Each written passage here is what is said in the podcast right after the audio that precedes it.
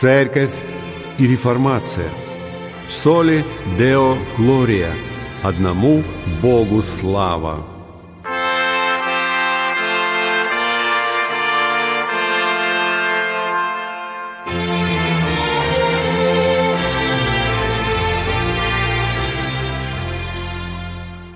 Здравствуйте! Вы слушаете передачу «Церковь и реформация» и с вами ее ведущий, пастор Максим Фокин. Сегодня мы обратимся к проповеди Мартина Ллойда Джонса «Спасающая вера». «Братья, желание моего сердца и молитва к Богу об Израиле во спасение, ибо свидетельствую им, что имеют ревность по Богу, но не по рассуждению. Ибо не разумея праведности Божией и усиливаясь поставить собственную праведность, они не покорились праведности Божьей. Послание к римлянам, глава 10, стихи с 1 по 3. В этом тексте главная задача апостола заключается в том, чтобы объяснить, почему иудеи в основном находились вне христианской церкви, тогда как язычники входили в нее. Основной проблемой было то, что иудеи имеют ревность по Богу, но не по рассуждению, буквально по знанию. Слово, которое здесь использует Павел, и которое переводится в синодальном тексте как «рассуждение», а в греческом оригинале «познание». Очень интересное. Это самое сильное слово, употребляемое в Писании относительно знания. Оно означает не просто какое-то общее знакомство с чем-либо, а нечто большее. Это слово означает полное, истинное, точное и жизненно важное знание. И по словам апостола Павла, проблема иудеев заключалась в том, что они его не имели – Кроме того, в этом слове содержится еще одно дополнительное значение. Оно говорит о знании, обретенном в результате многих исследований и усилий. Таким образом, Павел говорит, что иудеям недоставало того полного понимания, того точного знания, которое является результатом внимательного и тщательного исследования учения. Они имели ревность, но не имели этого знания.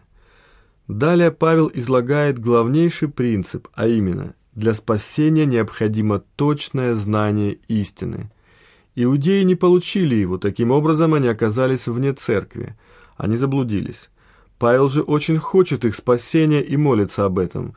Теперь вопрос знания является самым главным – я придерживаюсь мнения, что величайшая опасность, с которой на данный момент сталкивается христианская церковь и каждый христианин в отдельности, это неспособность понимать и ценить крайнюю необходимость в точном, ясном знании истины.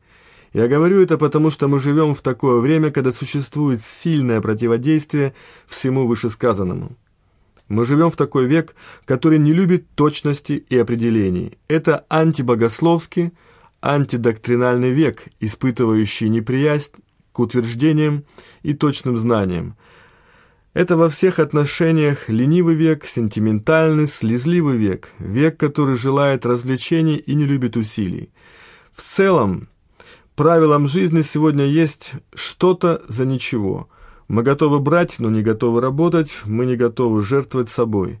Это относится ко всем сферам нашей жизни – и составляет большую часть наших проблем. Особенно это проявляется в среде христианской церкви. Поэтому нам следует очень тщательно рассмотреть данную ситуацию. Эта тенденция проявляется разными способами, которые обычно выглядят очень убедительно. Один из них – это сказать, что христианство является чем-то таким удивительным, чему невозможно дать определение – что оно не поддается ни анализу, ни любой другой попытке изложить его в высказывании. Люди говорят, что дать определение христианской вере – это все равно, что попытаться подвергнуть анализу красоту или приятный запах. Они говорят, что это невозможно сделать.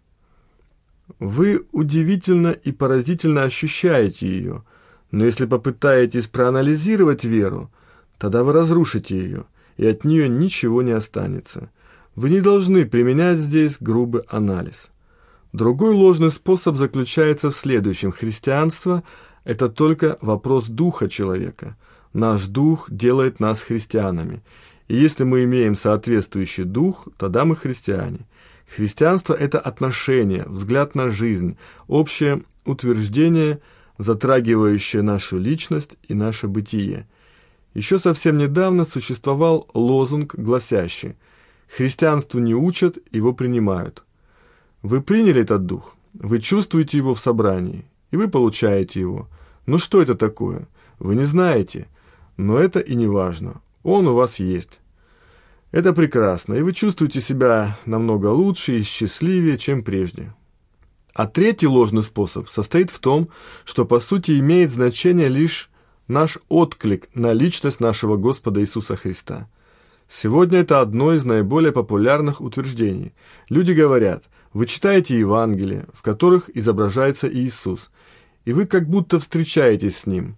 Решающим в вопросе, христианин вы или нет, является ответ на такие вопросы. Нравится ли Он вам? Хотели бы вы быть похожим на Него? Пытаетесь ли вы подражать Ему? Каково ваше отношение к Нему? Вам не нужно проводить критический анализ и на основании него и своего богословия утверждать, что вы должны верить в одно и не верить в другое. Важен ваш полный отклик на него, на Христа, и если он положительный, тогда вы христианин. Четвертый ложный способ – это подход, который описывает христианство в плане образа жизни. Какая разница, во что верят люди, если они добродетельны, как Христос, если они щедры, великодушны, готовы идти на жертвы, готовы помогать другим и заботиться о духовности нации. Это и есть то, что делает людей христианами. Сегодня это опасное отношение обретает несколько иную форму.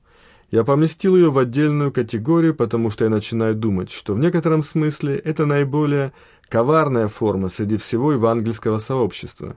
Это тенденция оценивать, являются ли люди христианами, не на основании того, что они на самом деле говорят о своих убеждениях, а на основании наших собственных чувств по отношению к этим людям. Сейчас я действительно хочу прояснить это, так как уже много раз сталкивался с подобным – мы придаем гораздо большее значение и важности чувству, которое может возникнуть у нас, чем подлинным словам, которые употребляют сами люди касательно христианской веры. Признаюсь, я встревожен этим. Более того, я почти удручен, так как мне кажется, что если мы и дальше станем действовать подобным образом, тогда евангельская вера исчезнет. Позвольте мне привести пример. Во время своей поездки в Лондон несколько лет назад я отправился в книжную лавку, которой руководила евангельская организация, одной из крупнейших христианских деноминаций. К своему удивлению я узнал, что они продавали поддержанную книгу одного автора, пользовавшегося в то время дурной славой. Его уже не было в живых, однако он написал хорошо известную книгу о христианстве – в которой в сущности отвергал все основные догматы христианской веры. Пока я размышлял, секретарь этой организации подошел, чтобы поговорить со мной. Я обратил его внимание на эту книгу и выразил свое удивление. «А, вы об этом», — сказал он. «Понимаете, мы должны быть очень осмотрительны». «Что вы имеете в виду?» — спросил я. На что собеседник задал свой вопрос. «Вы когда-нибудь встречали этого человека?» И когда я сказал, что нет, он объяснил. «А я видел. Я гостил у него несколько месяцев назад. Я приехал в командировку, и он принял меня на ночь, а на следующее утро мы отправились в небольшую часовню недалеко от его дома, где он совершал семейные молитвы. И знаете, мне кажется, что я еще никогда не находился в столь духовной атмосфере. Для моей души в то время было благословением слушать его молитвы. «Да, но, мой милостивый господин», — сказал я, — «что же он говорит в этой книге?» «О, я знаю», — сказал он, — «но если бы вы только слышали его возносящим те молитвы.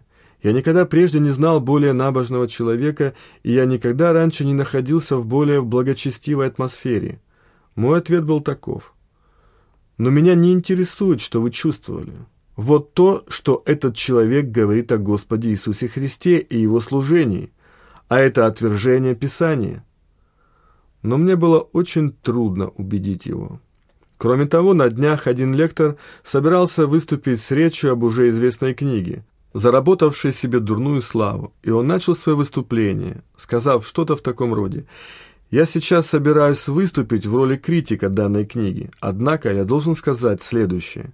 Мой друг, видевший этого человека по телевизору, сказал мне, если я когда-либо и видел возрожденного человека, то это был он».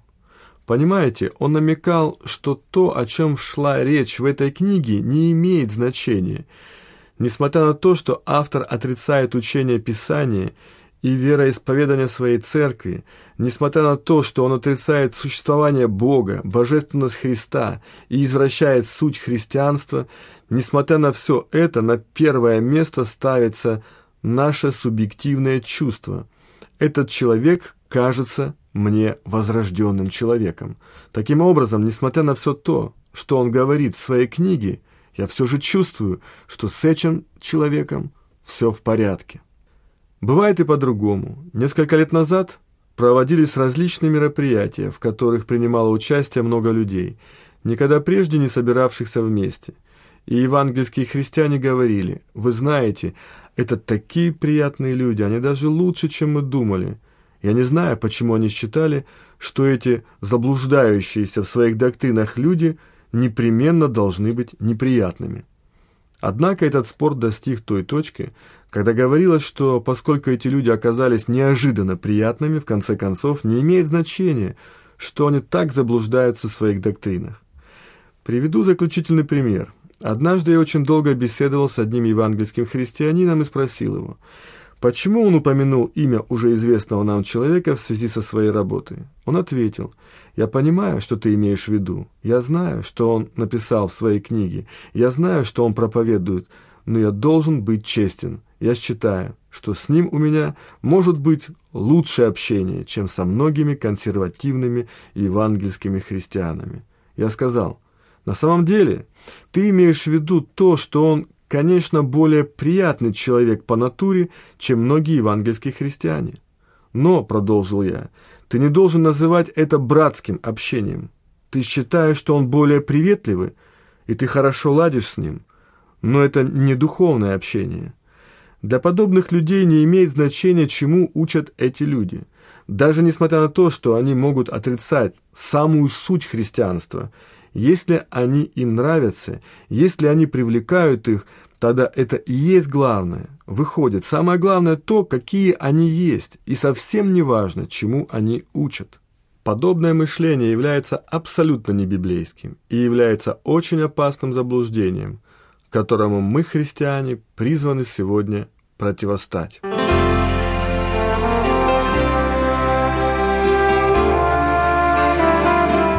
Вы слушали передачу «Церковь и реформация». С вами был пастор Евангелической реформатской церкви города Санкт-Петербурга Максим Фокин. Пишите нам по адресу город Санкт-Петербург, индекс 194-214, абонентский ящик 39, с пометкой для передачи «Церковь и реформация». Храни вас Господь!